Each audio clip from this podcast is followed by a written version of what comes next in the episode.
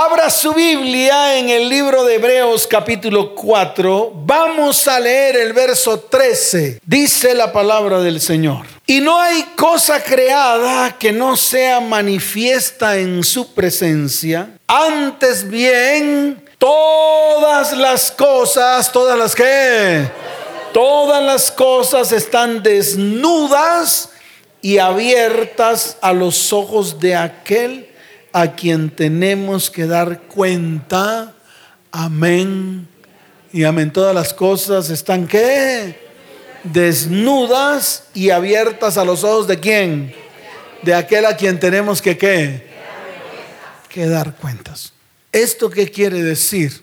Que así a usted no le guste o le guste, usted tiene que tomar la decisión de sacar a la luz todo lo que en su vida, en su casa, en su hogar y en su familia estén ocultos. Todo pecado, todo evento pecaminoso, todo evento que produzca iniquidad, maldad y maldición que está oculto, tarde o temprano usted va a tener que tomar la decisión de sacarlo a la luz. Tiene que tomar la decisión de qué? De sacarlo a la luz. ¿Cuándo? Cuando usted quiera. Pero lo que yo siempre he dicho, hágalo antes de que venga el tiempo del cumplimiento de la palabra. Es decir, hágalo antes que se cumplan todas las cosas. Hágalo antes de que pase algo en su vida. Hágalo antes de que eso que está oculto comience a cobrar vida en su vida. Pero hágalo, comience todo lo que está oculto. Preséntese delante de Dios ya bien sea hoy, mañana, pasado, el día que usted quiera, y preséntese delante de Dios sacando a la luz todo lo que está guardado en su vida, en su corazón, en su familia, en su hogar y en su descendencia. Y se lo digo por qué, porque nosotros estamos llenos de secretos y todos esos secretos están guardados en nuestra vida. Y yo le quiero decir algo, esos secretos pecaminosos tarde o temprano cobran vida. ¿Por qué? Porque en algún momento se va a levantar el argumento. Y cuando se levante el argumento va a ser demasiado tarde.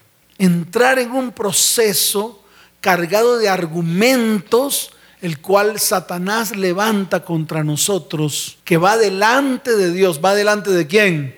Va delante de Dios para acusarnos de día y de noche, como lo dice la palabra. ¿Cómo dice la palabra? Diga, el acusador está delante de Dios de día y de noche acusándonos. Y esa es una verdad y está escrita en la Biblia. Entonces, antes de que eso ocurra, antes de que ocurra lo que le ocurrió, por ejemplo, a Job. ¿A quién le ocurrió? A Job, que el mismo Satanás fue delante de Dios y le dijo a Dios de una manera abierta y escueta. Se lo voy a leer para que usted vea. Mire, dice la palabra en el verso 6 del capítulo primero del libro de Job. Dice, un día vinieron a presentarse delante de Jehová los hijos de Dios, entre los cuales vino también Satanás. ¿Quién vino? Satanás. No dice que Satanás es hijo de Dios. Ojo, vinieron los hijos de Dios a presentarse delante de él y entre ellos, entre esos que fueron delante de Dios, vino Satanás. Y dice la palabra en el verso 7, para que usted lo vea de una manera muy diáfana. Dice la palabra, y dijo Jehová a Satanás, ¿de dónde vienes? En otras palabras, ¿por qué vienes ante mí? ¿Quién eres tú para que vengas ante mí? Respondiendo Satanás a Jehová dijo, de rodear la tierra y andar por ella. ¿Cómo anda Satanás? ¿Rodeando la qué? Y andando por ella. Es para que usted vea la magnitud de todo esto. Para muchos esto es como una fábula. Esto es como una película de terror. Para muchos cristianos esta es una película de terror. Para muchos cristianos el libro de Job nunca existió. ¿Por qué? Porque nunca han querido entender que Satanás siempre está viendo, que Satanás está viendo también lo que estamos haciendo nosotros. ¿Y para qué lo hace? Para lo que siempre él ha sido, su carácter no ha cambiado. Él vino para robar, matar y destruir. ¿Cómo lo hace? Mire, no lo hace con los cachos y el rabo. Él no lo hace con el trinche en la mano. ¿Qué es lo que todo el mundo piensa? ¿Qué es lo que todo el mundo hace cuando se cuesta debajo de la cama, eh, debajo de las cobijas y se arropa y dice, ay no, para que el coco no me coma? Esos son los cuentos que nos han hecho, para que Satanás no se me aparezca por todo lo malo que he hecho. No, Él no se te va a presentar a ti. Él se le presenta a Dios. Él se le presenta a Dios. ¿Y qué hace? ¿Qué es lo primero que hace contigo? Levanta un argumento. ¿Qué hace? Y eso fue lo que hizo con Job. Le levantó un argumento. Él no fue a asustar a Job. Él no fue a decirle a Job, ¡Uh! No, él no va a hacer eso. Esos son los cuentos que nosotros siempre hemos creído. Él va delante de Dios. Y Dios le va a hacer siempre la misma pregunta. ¿De dónde vienes? ¿Por qué te acercas a mí? Y entonces Satanás siempre le va a decir, de rodear la tierra y de andar por ella, de ver a todos tus hijos, a todos los que se llaman hijos tuyos, que hoy se llaman cristianos, unos cristianos evangelásticos, unos cristianos que, dígalo fuerte, evangel ¿qué? Sí, evangelásticos que estiran el evangelio hasta que se les rompe el caucho. Unos se llaman eh, cristianos carisméticos, otros le llaman crispetas. Señor, tienes hijos de todas las denominaciones. Eso es lo que está diciéndole Satanás a Dios. Tienes unos que creen solo en ti. Tienen otros que creen solamente en tu Hijo, Jesús, que a ese lo conozco bien porque me aplastó la cabeza. Tiene otros que no creen sino en el Espíritu Santo y eso hay unos shows tan tremendos en esos lugares que llaman disque iglesias entre comillas. Caen todos como Pepa y Guama. Esos hijos tuyos caen como Pepa y Guama y se levantan y siguen igualitos. Yo no sé qué espíritu cae sobre ellos. Eso es lo que hace Satanás. Es para que usted lo vaya entendiendo. Para que usted no siga creyendo en fábulas. Para que usted se afirme en lo que dice la palabra y lo mire desde el punto de vista espiritual. Desde el punto de vista que espiritual. Y entonces viene el verso 8 y dice, y Jehová dijo a Satanás, ¿no has considerado a mi siervo Job, que no hay otro como él en la tierra? varón perfecto y recto, temeroso de Dios y apartado del mal. ¡Wow! Dios hablando de uno de sus siervos. Yo le hago una pregunta a usted. Si Dios hablara de ti, ¿qué diría de ti? A mí me gustaría que alguien me, me respondiera. Usted que tiene como cara de acontecido. Si Dios hablara de usted, ¿qué hablaría? Nada. ¿Nada qué? No, no sé qué contestar. ¿No sabe? ¿Usted sabe qué diría? Diría, ¿cómo se llama usted? Ese Fernando fornicario, adúltero, ladrón, mentiroso. ¿No? ¿Qué diría de usted? No. No. No diría eso. No diría eso. No tendría cosa buena que decir de ti. Mire, se lo voy a mostrar para que usted lo vea. Para que usted vea el engaño en que estamos y por eso no nos arrepentimos. Porque nos creemos buenos. Nos creemos buenos. Por eso la iglesia está como está. Porque no somos capaces de ir delante de Dios para reconocer todo lo que hemos hecho mal delante de sus ojos. ¿Saben por qué? Porque Él es santo y Él no admite inmundicia alguna. Mire lo que dice. Y vio Jehová que la maldad de los hombres era mucha en la tierra y que todo designio de los pensamientos del corazón de ellos era de continuo solamente el mal y se arrepintió Jehová de haber hecho hombre en la tierra y le dolió en su corazón. Ese es el problema de la iglesia de hoy, que todos se creen buenos. Por eso nunca van al arrepentimiento. Y creen que con un ritual de un retiro espiritual ya todo pasó. Nos equivocamos. Por eso tenemos que volver al principio. Por eso tenemos que comenzar.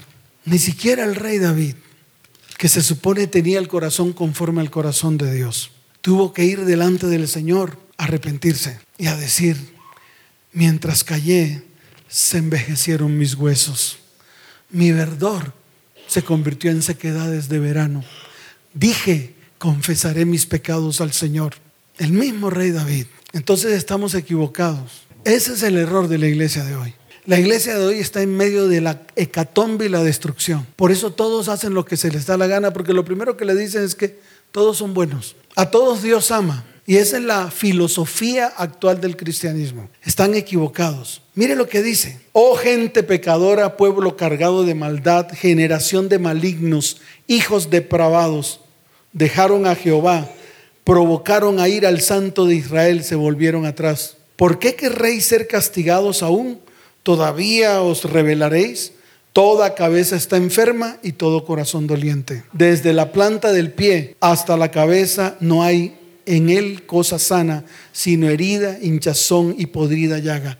No están curadas ni vendadas ni suavizadas con aceite. Vuestra tierra está destruida. Asómese, asómese a su tierra. Miren su tierra cómo está. Mamás, miren cómo están sus hijos.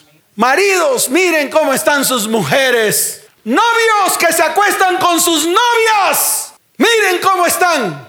¿Y usted cree que Dios puede andar siendo un Dios santo en medio de gente inmunda? La tierra se equivocó. El pueblo está equivocado. La iglesia se equivocó. La iglesia dejó a Dios. La iglesia apartó las escrituras de sus ojos. Todo el mundo comienza a divagar con sus propios conceptos, filosofías y teologías. Y se equivocaron, se están destruyendo. La tierra se está destruyendo. Nuestros hijos se están destruyendo. Nuestros descendientes se están destruyendo. Y nosotros sentados en una silla creyendo que Dios nos ama. Y porque Dios nos ama, Él entonces es alcahuete de su pecado. Se equivocó. Dios no es su alcahuete. Número uno.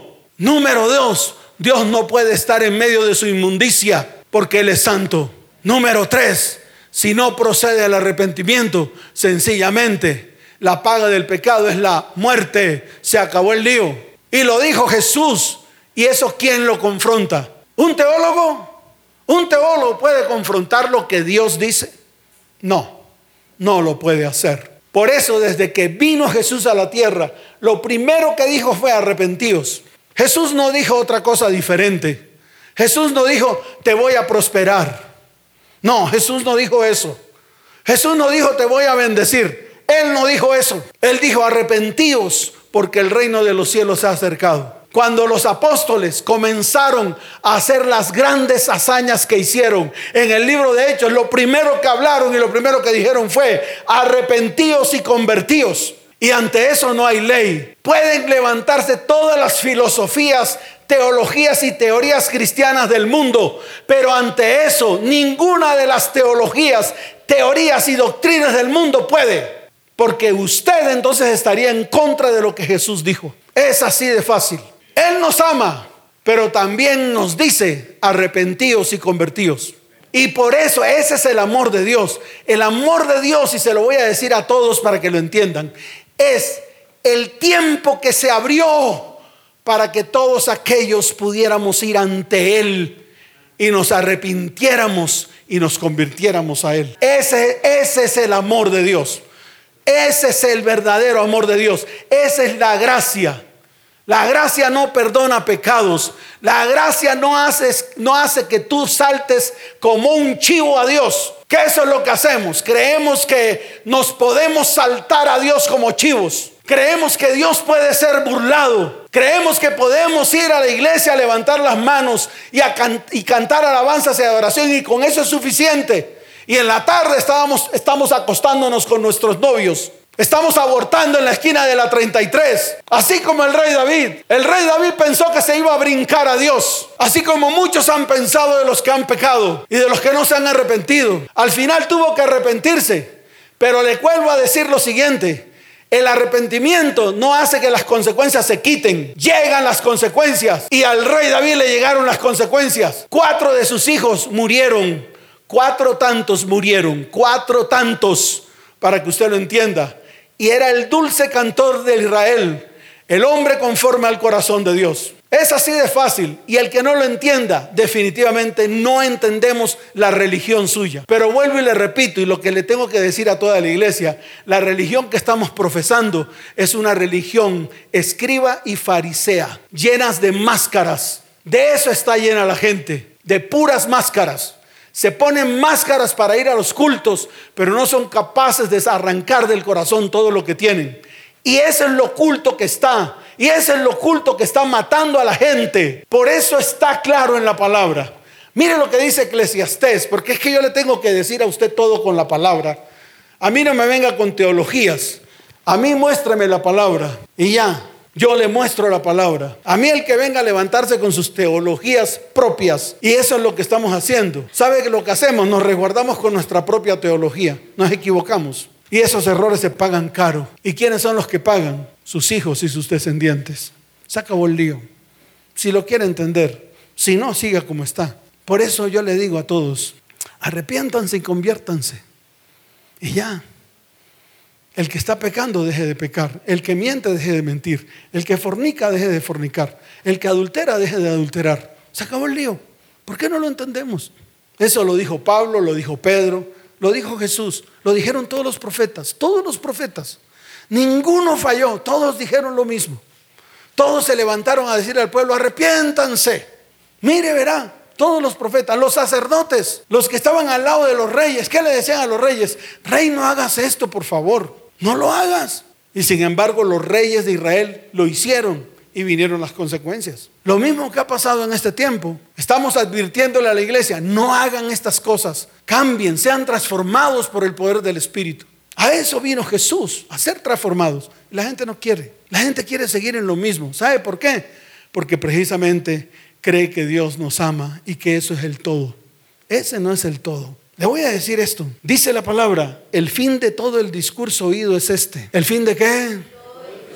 De todo el discurso que tú has escuchado de pastores, líderes, apóstoles, de quien se te dé la gana, es este. Teme a Dios y guarda sus mandamientos, porque esto es el todo del hombre. Se acabó el lío. Ese es el todo. Eclesiastés 12:13. Y mire lo que dice el verso 14. Porque Dios traerá, ¿Dios qué? Toda obra a juicio juntamente con toda cosa encubierta, sea buena o sea mala. Toda. Entonces, ante esta palabra, ¿qué hacemos? ¿La rompemos? Si quiere, la rompemos. Y si nosotros la rompemos, sencillamente ahí queda. En su Biblia tal vez no está, pero en las otras sí está, porque es una palabra dada por Dios. Se acabó el lío. Ante esto, no hay ley. ¿Quién le va a meter ante esto ley? Dígame. ¿Quién puede levantar un argumento contra esto? Yo se lo digo a la gente. Usted puede levantar un argumento contra esto. Usted puede colocarle otra palabra por encima de esta, creyendo que la otra es superior a esta. Si la palabra es la misma siempre. Y se lo vuelvo a repetir. Jesús no vino a traer a usted prosperidad. Jesús le dijo, arrepiéntase y conviértase. Se acabó el lío. Y de ahí se desprende todo. Busque el reino de Dios y su justicia. Todas las demás cosas vendrán por añadidura. ¿Vendrán por qué? Se acabó el lío. ¿Qué no entiende? ¿Qué es lo que no entendemos? Sí, la obra de Jesucristo fue por amor, amén por eso. Eso es cierto. Nadie está negando eso, ni nadie lo va a negar. Que Dios lo ama a usted, sí, Dios lo ama a usted. Que le da oportunidades, sí, le da oportunidades. Pero vuelvo y lo repito, en toda parte de la Biblia yo siempre encuentro algo que es común, algo que es que común, lavaos y limpiaos Quitad la iniquidad de vuestras obras de delante de mis ojos. Dejad de hacer lo malo. Se acabó el lío. Y dice, aprended a hacer el bien, buscad el juicio, restituid al agraviado, haced justicia al huérfano, amparad a la viuda. Venid luego, dice Jehová, y estemos a cuenta. Si vuestros pecados fueren como la grana, como la nieve serán emblanquecidos. Si fueren rojos como el carmesí, vendrán a ser como blanca lana. Si quisiereis y oyereis, comeréis el bien de la tierra. Si no quisiereis y fuereis rebeldes, seréis consumidos a espada, porque la boca de Jehová lo ha dicho. ¿Qué más quieren escuchar? Jesús lo dijo. Ustedes son mis discípulos y todo el mundo, amén. Ustedes no son mis discípulos porque si fueran mis discípulos haríais lo que yo digo. Así de fácil. ¿Qué no quieren entender? ¿Se los hago entender? Se los voy a hacer entender de otra manera para ver si de pronto usted despierta y abre sus ojos espirituales y sus oídos espirituales. Él dijo, yo no vengo a juzgar, como dijo Jesús. Y de verdad no vino a juzgar. Yo tampoco puedo venir a juzgar a nadie. Pero Jesús fue claro y dijo, yo no juzgo, pero las palabras que yo he dicho, ellas te juzgarán. Él no vino a juzgar, Él vino a salvar. Pero lo que Él dijo que usted no cumple, eso es lo que te juzga. Eso fue lo que pasó con Job. Y volvemos al mismo tema ¿Qué pasó con Job? Sí era recto delante de Dios, era recto. Pero ¿qué hacía? ¿Qué permitía a Job en su casa? Permitía que sus hijos se, fueran de rumba. Permitía que sus hijos fueran fornicarios. Los hijos contaminaban su casa. Ahí está escrito. Se iban de parranda. Ahí está escrito. Se lo estoy mostrando como está en el, como ocurre hoy en el siglo XXI. Ahí está. Usted lo puede leer en el libro de Job para que usted lo entienda. ¿Qué hacían ellos? Hacían fiestas. Mataban animales, comían, bebían. ¿Y qué hacía Job? Lo que hacen los religiosos, lo que hacen los que, los religiosos se iban y Señor, por favor, cúbrelos, cúbrelos. Y eso somos nosotros religiosos. Cometemos el pecado en la tarde y en la noche estamos derramando lágrimas de cocodrilo delante de Dios. Y entonces para quitar nuestra culpa vamos a un retiro espiritual que nos vale 400 mil pesos. Eso es lo que hacemos. Esa es la verdad. No hay otra verdad. ¿Qué hacemos con nuestro cónyuge que nos traicionó y se fue con la chimoltrufia y dañó nuestro corazón? Vamos a la iglesia y lo perdonamos, pero todo nuestro corazón derrama hiel sobre nuestros hijos, sobre sus hijos. Entonces, ¿para qué fue el retiro si todavía hay dolor en su corazón? Porque allá en el retiro que pagó 400 no hizo lo que tenía que hacer. Eso es lo que está diciendo el Señor. Ese es el problema del cristianismo. El problema del cristianismo es que uno de los grandes mandamientos es perdonar. Y no es, no es un, a ver, hazlo si quieres. No, es un mandato que el Señor dijo. Porque si tú no perdonas, ¿cómo pretendes que Dios te perdone? Ahora pregunten cómo están los corazones de las personas que van a las iglesias. Falta de perdón, amargura, raíz de amargura. Entonces es una verdad que no queremos entenderla, es otra cosa que queremos seguir creyendo en nuestras doctrinas, es otra cosa, pero vayámonos a la palabra. Si quieren discutir, discutamos la palabra, discutamos la palabra. ¿Qué dijo Pedro? Sed santos, porque nuestro Padre Dios es santo. Ahora, yo siempre lo he dicho, la santidad no es aleluya, aleluya. Esa no es la santidad. La santidad no es lo que hacen los líderes hoy. Ponen cara de cuchiflí para predicar pero por dentro tienen sus vidas destruidas. ¿Con qué autoridad? ¿Con qué autoridad? Dígame. ¿Con qué autoridad? ¿Qué le dijo Jesús a los fariseos y a los escribas? Para que usted lo vaya entendiendo. Escribas y fariseos hipócritas, porque se colocan en las primeras sillas de las iglesias para que los vean, llenos de teología, llenos de escritos y llenos de conocimiento. Pero en la práctica no hacen nada. No estamos hablando de nada diferente a lo que dice la palabra. Por eso tengo la autoridad. No porque me la sepa, sino porque un día pasé por esto. Y un día Satanás levantó el argumento contra mí. Y si no tomo la decisión, hubiera destruido mi vida, mi hogar, mi familia y mis descendientes. Por eso predico esto. No lo predico porque yo quiero, lo predico por todo lo que yo viví durante muchos años. Y predicaba y cantaba. Un día Dios me dijo, deja de ser soquete. Cuando me habló de soquete, fui a la raíz del nombre y soquete significa sordo, para que usted no se ofenda, sordo. Cada vez que usted escuche que el pastor Salas dice soquete, quiere decir entre comillas sordo, sordo. Entonces me dijo, deja de ser sordo, deja de ser ciego. Tal vez todos te creen, pero yo no te creo. ¿Por qué? Porque lo que predicas no lo haces. Y así están muchos cristianos que en las iglesias son una bendición, amén por ellos, sirven, amén por ellos, se ponen el ribete, amén por ellos, pero en el trabajo reflejan su propio cristianismo, lleno de inmundicia. Y no vayamos muy lejos, personas cristianas que van y adoran al Señor y su celular lleno de pornografía y conversaciones soeces. Aquí han venido, aquí viene un varón con la esposa a decirme, pastor, la palabra es miel a mi boca, amén. Yo lo dije el domingo en la prédica, amén, uy, amén. Lo senté ahí en, amén, lo felicito, que no, uy, sí, cada vez que yo la leo, amén. Le puse a, a que hablara la esposa. Y cuando la esposa comenzó a hablar, dijo, pastor, el problema de él es que tienen el WhatsApp a una amiga. Él dice que es amiga, yo digo que tiene que ser algo más. Porque, ¿qué amigo le dice a la amiga amor mío? ¿Qué amigo le dice a la amiga y le manda corazones? Es más, ¿qué amiga le dice al amigo mira mi seno o mira mis cucos. Dígame, pastor, si eso es una amiga. Y me dijo, Lo peor de todo, pastor, es que lleva 12 años sirviendo en la iglesia. Y usted lo viera, todo el mundo lo respeta como un líder y predica la palabra. Entonces, no es acusar, porque nadie acusa a nadie, porque yo también lo hice. Aquí el problema es que de verdad nos pongamos firmes para comenzar a hacer lo que Dios nos dice que hagamos, que está escrito en la palabra. Y yo le quiero decir algo, Dios nunca nos ha dicho que vayamos al frente a predicar. Dios ha dicho, ve a tu próximo a predicar. Y tu próximo es el que duerme contigo, el que está en la puerta contigua a la tuya. Ese es el próximo.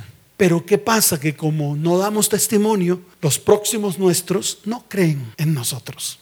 Así de sencillo. Y esto le ha pasado a todos. A mí me pasó con uno de mis hijos. Nunca creyó en nosotros. Nunca creyó en mí. ¿Y saben qué?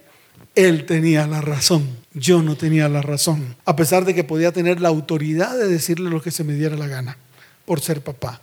Pero él tenía la razón. Y ahí comenzó mi arrepentimiento. Cuando vi que mis hijos no estaban haciendo lo que yo les decía que tenían que hacer porque veían hacer de mí cosas contrarias a lo que yo decía. Eso es lo que pasa hoy en día. Y yo lo he dicho de muchas maneras. ¿Cómo pretende usted que su hija no sea como es si usted un día le presentó hasta un novio que metió en la cama donde dormía el papá de ella? Le cuento una historia peor. Aquí se paraba una persona de portero en la iglesia con la esposa. Tremendo cargo uno de los más grandes altos cargos que un hombre puede tener en una iglesia es ser portero. Y está escrito en la palabra. Un día prediqué acerca de esto que tal vez a usted ya no le gustó, que es el meter un novio en su cama delante de sus hijos y se los presenta como el supernovio. A él no le gustó. Uy, pastor, ¿usted por qué habla así? Horrible, pastor. ¿Cómo va a decir eso, pastor? Además que, que hay niñas de 14, de 16, de 18 años ahí. Pastor, por favor. Y se fueron de la iglesia. Se fueron los dos. Y se las llevó también otra persona que venía. Cuatro personas se fueron de ese mismo barriecito de donde ellos venían. Ayer me llamaron para darme una noticia que eso que prediqué un día, de que las mujeres meten a los novios en sus camas delante de sus hijos y que después violan a sus niñas y que a este hombre no le gustó, pues a su hija mayor le pasó. Metió a un novio en su cama, hizo lo mismo de la prédica. ¿Y qué hizo el novio? Violó a su hija de 13 años. Me llamó a decirme, perdón pastor, usted tenía toda la razón. Le dije, tengo la razón porque te pasó, porque no escuchaste la palabra desde el comienzo cuando Dios te estaba hablando a ti, porque Dios le estaba hablando era a él. ¿Para qué? Para que pusiera su casa en orden, comenzando por él, por su esposa y por sus hijos. Eso fue lo mismo que le dijo a Job. Lo mismo. ¿Qué haces tú siendo un religioso, yendo delante de Dios todos los días, si no puedes tener tu casa ordenada? Y entonces, ¿qué haces? Vas a la iglesia con una máscara, en vez de ir primero a tu casa, destapar la olla podrida y permitir que Dios actúe para que limpie tu olla. ¿Ya entendieron la prédica? Esa es la prédica que no gusta. No gusta porque es una verdad del siglo XXI. Que nadie quiere oír, pero le está pasando. Nadie quiere oír, pero es el trasfondo de las familias de hoy. ¿Cuál es el trasfondo de las familias de hoy? Lo que yo estoy predicando, que no lo predico yo ni sale de mi boca, sale de la palabra. Mira, ahí está el ejemplo de Job, para que usted lo vaya entendiendo para que cualquier otra historieta y fábula que le hayan dicho de Job la anule, porque esa es la realidad. Él dice, el mismo Señor dijo que iba delante de él todos los días, pero la noche anterior los hijos estaban en medio de la rumba en su casa, metiendo iniquidad, maldad y maldición a su hogar y a su familia. Eso es todo. Y se presentó Satanás y le levantó el argumento. ¿Le qué? Tarde o temprano le va a levantar el argumento a usted. Tarde o temprano. ¿Cuándo? Tarde o temprano. Es una de las reglas espirituales. Entonces, ¿qué hago yo como pastor? Le digo, pare, deténgase hoy, vaya delante de Dios, arrepiéntase y ya. No vendrá argumento sobre usted si de verdad se arrepiente. Se acabó el lío. Eso es todo. No hay nada más que hacer. Pero nosotros lo malinterpretamos. Pensamos que los gritos del pastor Salas son gritos porque él se emberraca. No, yo no me emberraco. Es mi carácter de predicar advirtiéndole al pueblo, así como todos los profetas le advirtieron al pueblo. Es que esto que está pasando en el siglo XXI ya pasó en los siglos anteriores. Ya los profetas lo advirtieron a otro pueblo llamado el pueblo de Dios. Y ahora Dios lo está advirtiendo a este pueblo llamado el pueblo de Dios. ¿Cuál es la diferencia? Que ahora hay edificios, hay aviones, que ahora tenemos celulares, que ahora tenemos tecnología. Esa es la diferencia. Pero el corazón del hombre no ha cambiado. Es el mismo el corazón del hombre de allá. Es el mismo corazón del hombre aquí. Y sin embargo, vino Jesús. ¿Vino quién? Jesús ofreció su propia vida en sacrificio. Y todavía nosotros no somos capaces de pararnos firmes para hacer lo que Él nos dice que hagamos. Y seguimos repitiendo las historias. Es ahí donde el cristiano tiene que ponerse pilas. ¿Y qué hacen los pastores? A todos los ponen a hacer actividades de todo tipo. ¿Para qué? Para que no hagan lo que tienen que hacer, que es ir a su vida, a su familia, a su hogar y a su descendencia. ¿Qué está atacando Satanás en este tiempo? Lo que usted ha dejado, las familias. ¿Qué está atacando Satanás en este tiempo? Lo que usted ha dejado, los hijos. Es todo. Pruébalo con tus hijas. Comienza a hacer tus actividades y déjalas diciendo, lo que dice todo el mundo. Dios me las cuida. Al final terminan violadas y tú trabajando. Se acabó el lío. ¿Qué no entienden? Miren los hijos de hoy, miren los niños de hoy. Todos tirados y abandonados. ¿Por qué? Porque usted está ocupado haciendo otra cosa diferente. ¿Y qué hace el diablo? Aprovecha eso. ¿Para qué? Para destruir vidas, hogares y descendencias. ¿Qué no hemos entendido? Yo lo he dicho de mil maneras. En los hogares o en las casas hay cipotes salas, bonitas. Hoy en día todas son pequeñas porque todas las casas y los apartamentos son chiquitos. Entonces, eh, muebles pequeños, pero un cipote televisor de 80 pulgadas. Y está en promoción además. Antes millón novecientos, hoy millón cien y usted lo compra y lo pone en la sala. Nadie lo ve, nadie ve el televisor. Nadie se siente en la sala. Tienen un comedor bien bonito porque ahorita son diseños todos ligeros bonitos, sillas todas chéveres, donde uno se sienta. Los comedores vacíos, porque usted ni un solo día puede comer con sus hijos. Tienen el super plan de televisión y nadie ve, se sienta frente al televisor con los hijos a mirar. Tienen camas. Eso sí, los supermachotes, cama king, cama qué, de dos metros que ni siquiera las mesas de noche caben en las alcobas.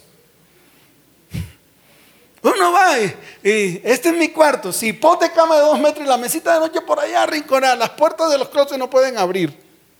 Pero la cama tiene que ser de dos metros. Nadie la disfruta. No dialogan. La mujer dándole la espalda al hombre.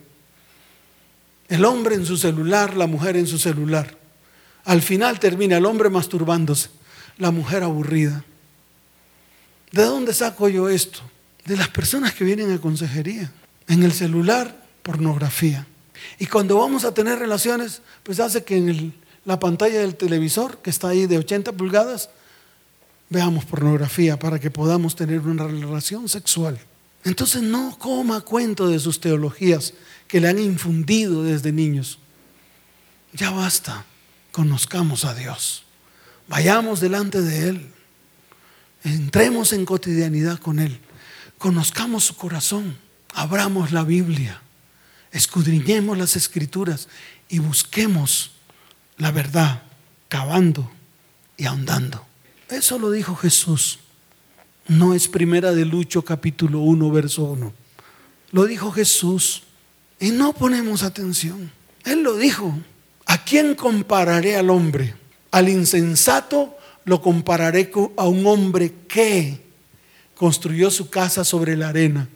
Vinieron los ríos, los vientos y se llevó la casa porque no tenía cimiento y fundamento. Así dijo. Mas al hombre que oye la palabra y la pone por obra lo compararé con uno que construyó su casa sobre la roca. Cavó y ahondó y encontró el cimiento y colocó su casa sobre el cimiento. Yo le pregunto, ¿qué cimientos tiene usted? Si usted basa su vida cristiana en que Dios lo ama a usted, de ahí no va a pasar. Porque cuando vaya a encontrar respuestas de su vida, no las va a hallar. Porque para que la pueda encontrar tiene que cavar y andar y encontrar raíces. Y una de las peores raíces que destruyen son los pecados ocultos. Y está por toda la Biblia, por toda la Biblia. El pecado de Acán. ¿Qué hizo? Lo que Dios le dijo que no hiciera. Cuando entren a Jericó, no, no saquen nada de ahí porque será anatema. Y sacaron el lingote, el manto y todo lo que sacaron. Y lo metió debajo de la tienda. Ocultó todo el pecado porque eso era anatema delante de los ojos de Dios. ¿Y qué hizo Dios? Los destruyó al día siguiente. Hay una población que se llama escombros, ruina, basura, los destruyó. ¿Y qué es lo que lo destruye a usted? La ruina, la basura, los escombros. ¿Dónde están? En su corazón. ¿Dónde están a su alrededor? ¿Dónde están en el celular? ¿Dónde están en sus relaciones? ¿Dónde están en sus amistades? ¿Dónde están en lo que está haciendo? Ahí están los escombros. Y comienza a practicar cosas que definitivamente le traen destrucción. ¿Y a dónde lo va a llevar? A la destrucción. Y yo siempre lo he dicho, después de ojo afuera, no hay quien se lo meta otra vez para que pueda ver. Por eso, antes de que todo ocurra, párese firme. Es todo lo que quiere Dios. Es todo lo que está escrito ahí en la palabra. Solo haga eso. Vaya delante de Dios. Escudriñe su corazón. Y comience a mirar qué tiene oculto. Que ante los ojos de Dios es anatema, es maldición, es basura, es iniquidad, es pecado y es maldad. Esa es toda la prédica. Yo no vengo a discutir con nadie. Yo vengo a hablar lo que Dios me dice que hable. Se acabó el lío. ¿Con base en qué? En lo que dice la palabra. Eso es todo. Yo no quiero traerles a usted una teología nueva. Todo ya está escrito. Yo no invento ni una sola palabra. Por eso todo lo que dije está escrito. Búsquelo y hallará respuestas a su vida. Mire, una vez vino una niña y me dijo, es que yo no soy devota. Yo le dije, bueno, eh, las devotas van al cielo, le dije así, en chiste. Le dije, no, es que yo no soy devota. Le dije, no importa si crees o no crees, pero yo quiero que te asomes a tu familia. ¿Cómo está? Se puso a llorar. Solo le dije eso. ¿Cómo está tu casa? ¿Cómo está tu familia? Se puso a llorar. Me dijo, destruida. Y le dije, no porque no hayan sido devotos, sino porque hicieron lo malo ante los ojos de Dios y nunca se arrepintieron. Y me la quedé mirando y le dije, por lo tanto, arrepiéntete y conviértete. No más. No hay nada más que decir hoy. No hay nada más que decirle a la gente. Usted puede inventarse todo lo que quiera, charlas de todo tipo. Las hay. Es más, todas las charlas están en el Internet. Usted no tiene que inventar nada. Está ahí. Pero ¿cuántas de las personas toman esas charlas y la ponen por obra? Es ahí donde está el problema. Amén. ¿Cuántos dicen amén? Dele fuerte ese aplauso al Señor. Ahora, ¿qué pasa o qué consecuencias trae el hecho de que yo guarde un pecado en mi corazón? O guarde un pecado que haya ocurrido en mi familia y no lo confiese. Lo primero es que guardar pecados es una bomba de tiempo que tarde o temprano va a explotar. ¿Tarde o temprano qué? Tarde o temprano va a explotar. Y es una bomba de tiempo. Mire lo que dice Lucas capítulo 12, desde el verso primero hasta el verso 3, para que usted lo entienda. Mire lo que dice la palabra. En esto, juntándose por millares la multitud, tanto que unos a otros se atropellaban, comenzó a decir a sus discípulos primeramente. ¿A quién se lo dijo? a los discípulos, porque Él siempre va primero a los suyos. Y a los primeros que le dice es a la, iglesia. Mire, Él no va primero a los que no son de Él. Primero le dice a los que son de Él. Mire lo que dice. Guardaos de la levadura de los fariseos, que es la hipocresía. ¿Cuál es la levadura de los fariseos? Y mire lo que dice. Porque nada hay encubierto, nada que que no haya de descubrirse, ni oculto que no haya de saberse. Por tanto, todo lo que habéis dicho en tinieblas, a la luz se oirá, y lo que habéis hablado al oído en los aposentos, se proclamará en las... Está en rojo en mi Biblia. Quiere decir que el que lo dijo fue Jesús. Entonces, vuelvo otra vez a lo que dije. Tarde o temprano va a explotar. Todo lo que está oculto en su vida, tarde o temprano va a qué? Tarde o temprano saldrá la luz. Entonces, antes de que salga a la luz y se levante un argumento contra usted, yo lo invito a que se le coloque delante de Dios y confiese. que no se acuerda hoy, vaya y escriba en un papel, en un cuaderno, delante de Dios. Vaya en cotidianidad con Él, en intimidad, y comience. El pecado oculto es oculto tal vez para usted, pero no para Dios. ¿Es oculto para quién? Pero no para quién. Así de sencillo. Cuando hay un pecado oculto, vives una vida falsa. ¿Vives una vida qué? Falsa. Por eso le he dicho, muchos cantan, levantan las manos, ofrendan, se amoldan a la iglesia, a la visión de la iglesia, hacen todo lo que la iglesia les dice que haga y lo que su pastor les dice que haga. Yo no digo que no lo haga, hágalo, pero escuche bien lo siguiente.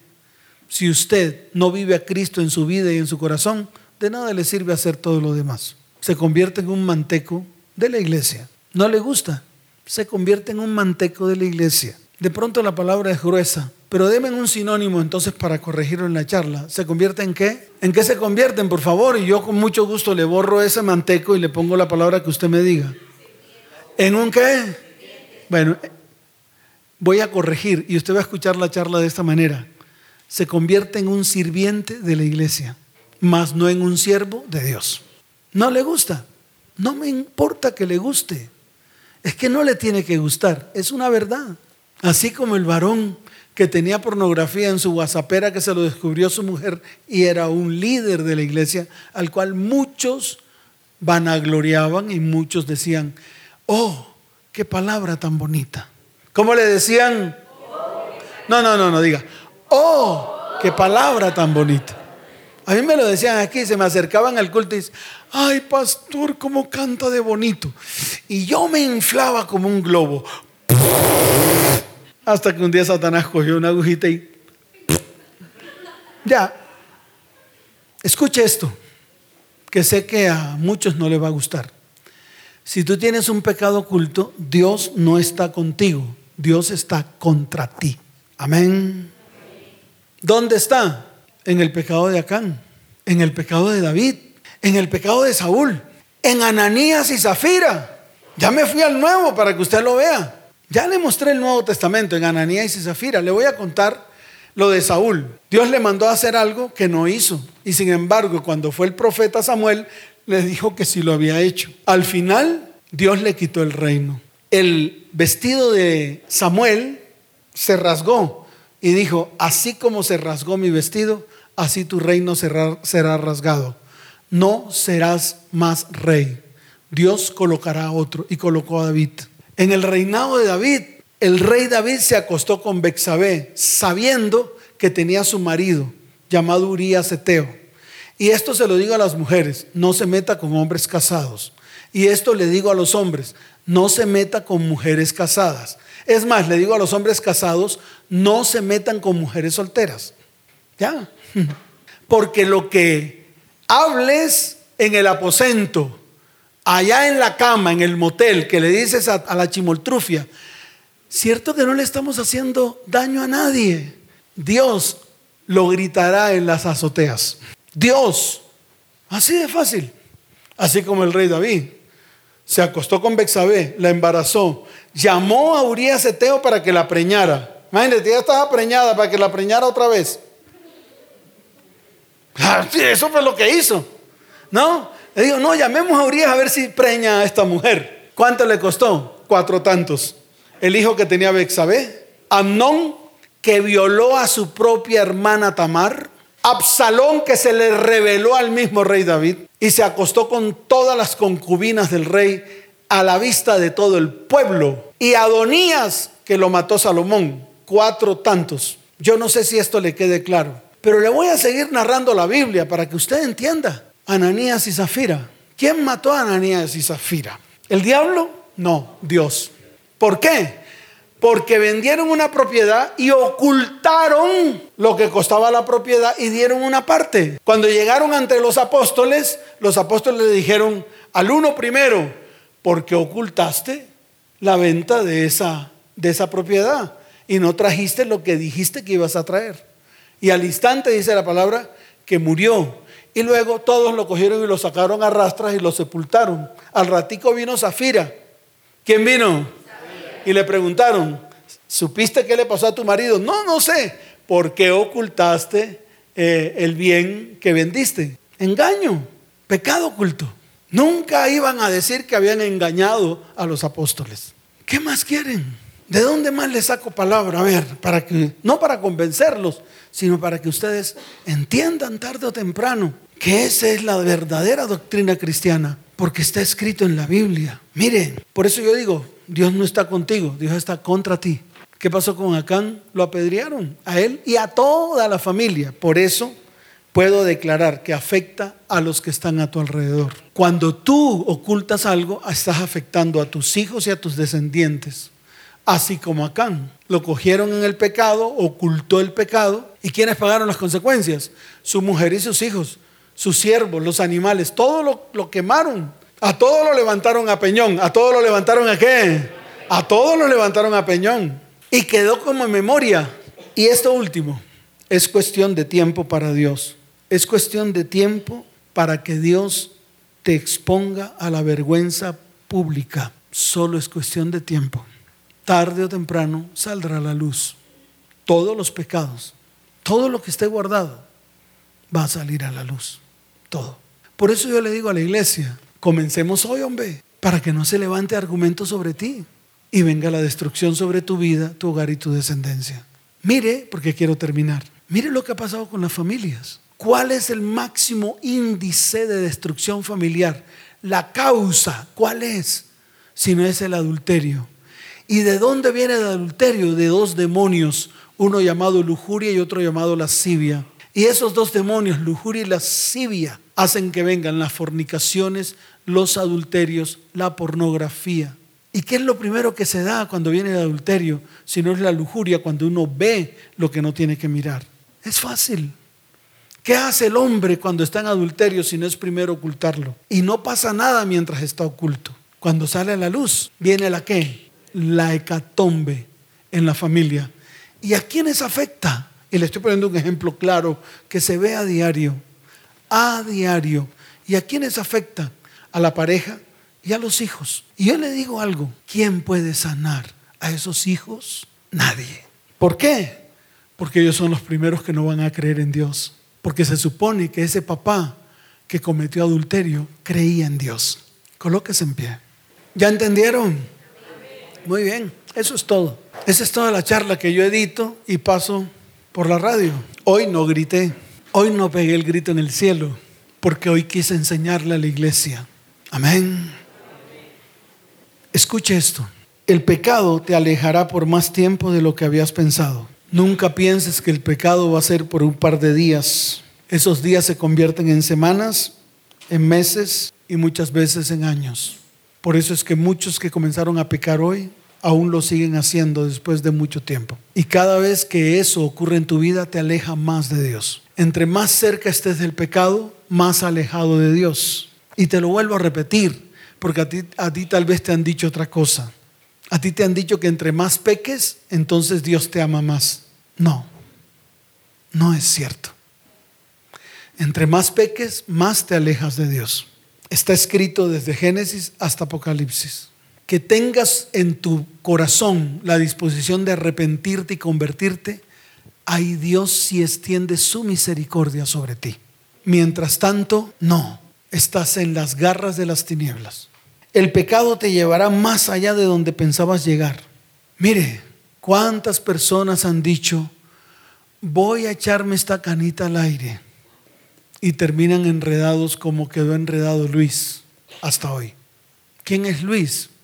Un hombre que se acostó con una mujer diferente a su esposa y tuvo un hijo. Su hijo tiene nueve años. Hoy la mamá de ese hijo lo llama todos los meses para pedirle la cuota. Hasta hoy.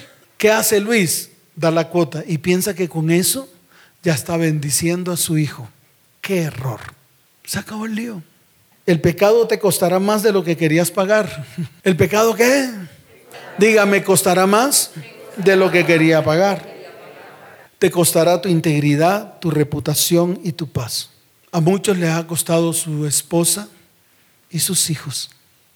a otros les ha costado su hogar, a otros les ha costado su prosperidad. Te cuesta más. Tal vez un aborto te valga 750 mil pesos aquí a media cuadra, pero el costo y los intereses de eso que pagaste por abortar te puede costar hasta tu misma vida y la vida de tus hijos y tus descendientes. Ya me convertí. No hay tu tía que valga. Irremediablemente tienes que ir delante de Dios. ¿Cuándo? Cuando tú quieras. Pero hazlo pronto, antes de que se levante el argumento. El pecado engendra pecado. Una vez pecas, pecas y pecas y pecas. El rey David se acostó con Bexabé. Luego tuvo que matar a Urias. Luego tuvo que qué? Pecado tras pecado. Y al final las consecuencias. Cuatro hijos en manos de Satanás. El pecado te lleva a justificar lo que has hecho. ¿Ustedes por qué creen que yo adulteraba? Porque yo decía, mi mujer no me da lo que yo necesito, mas esta sí me lo da. Me justificaba. Los ladrones se justifican con robar porque dicen que tienen necesidades. Le pregunto al cristiano, ¿cuál es tu justificación al pecado en el cual estás? Yo le pregunto a los cristianos que están en unión libre, ¿cuál es su justificación para no hacer lo recto delante de los ojos de Dios? Y siguen en sus uniones libres. Porque el mundo lo dice, pues estás haciendo lo que el mundo te dice, más no lo que Dios te dice. Entonces no te justifiques más con lo que el mundo dice. Más bien, permite que el que te justifica, justifique tu vida. Jesucristo. Es fácil. No hay necesidad de ponerle tanta cosa a esto. Es sencillo. Por eso lo dije al comienzo. Los seres más irracionales son los seres humanos, que ven su destrucción inminente y todavía siguen aferrados a un avión fallando. El que lo entendió, lo entendió. El placer es efímero y temporal, pero las consecuencias del pecado son duraderas. Si no, pregúntele a cualquiera que tuvieron, bueno, si son superhombres, 10 minutos. Si son normales, de 4 a 6 minutos. Mujeres, si son supermujeres, 3 segundos. Si son normales, 2 segundos. Pero ¿a dónde los ha llevado? ¿A dónde? Al dolor, al odio, al rencor, a la maledicencia, a introducir iniquidad a sus vidas, a sus hogares, a sus hijos, hacer que sus hijos odien a aquel que engendró sus hijos y a cortarle la vida a ellos porque si sus hijos no honran a sus padres, sin importar quiénes son, sus vidas serán cortas. Y usted mamá y usted papá terminará enterrándolos. Y le voy a decir esto, eso es una maldición. Y ya está ocurriendo. La semana pasada llamaron a mi esposa, una mamá llorando diciendo, mi hija de 40 años la acabé de enterrar. No puede ser de qué murió, de cáncer de cuello uterino que pasó a sus senos y luego a su pulmón. Causa del cáncer de cuello uterino, el prestar su cuerpo para promiscuidad. Se acabó el lío. ¿Y todo de dónde nació? De que su mamá le derramó sobre ella todo el odio que sentía por su papá, por su marido, que era el papá de ella. Esa es la raíz. Y allá tenemos que llegar. Tarde o temprano, usted y yo tenemos que llegar. No hay pecado oculto que Dios no ponga de manifiesto, pues ya está escrito. Y está dicho en Lucas 12, en Mateo 10, 26, en Marcos 4, 22. El pecado comienza cuando tú quieras, pero las consecuencias comienzan cuando Dios quiere. ¿Se la repito? El pecado comienza cuando tú quieras. Yo me puedo acercar a Nancy y decirle, Nancy, tengamos una relación sexual. De pronto Nancy me dice, listo pastor, que nadie se dé cuenta. Ahí comienza el pecado. Pero las consecuencias comienzan cuando Dios quiere. Entonces, ¿cuándo puede suceder? Muchos años después. Y vienen aquí a consejería preguntando cuál fue la causa. Pastor, ¿cuál, fue la, es la causa de mi ruina, de mi desgracia? A ver, escudriñemos. ¿Qué les digo yo? Escudriñemos. ¿Por qué? Porque las consecuencias comienzan cuando Dios quiere comenzarlas. Amén. Y por último, levante sus manos al cielo. Nadie, diga nadie, se, burla de Dios. Levante su mano y diga, no, me, dejo engañar. De Dios, nadie, se, burla, porque todo, Lo que he sembrado, eso recogeré. Y está escrito, está en Gálatas capítulo 6, verso 7, Nuevo Testamento. Levante su mano al cielo y dígale, Señor, hoy quiero ponerme a cuentas contigo. Desde hoy quiero hacer una lista de pecados ocultos que nunca he colocado delante de ti, que están guardados, escondidos, que nunca he traído a luz delante de tus ojos. Señor, levante su mano y diga, Señor, en los próximos días me pondré a cuentas y haré un listado preciso, conciso de todos los pecados que hay ocultos en mi vida, en mi hogar y en mi familia. En el nombre de Jesús. Amén y amén. Dele fuerte ese aplauso al Señor.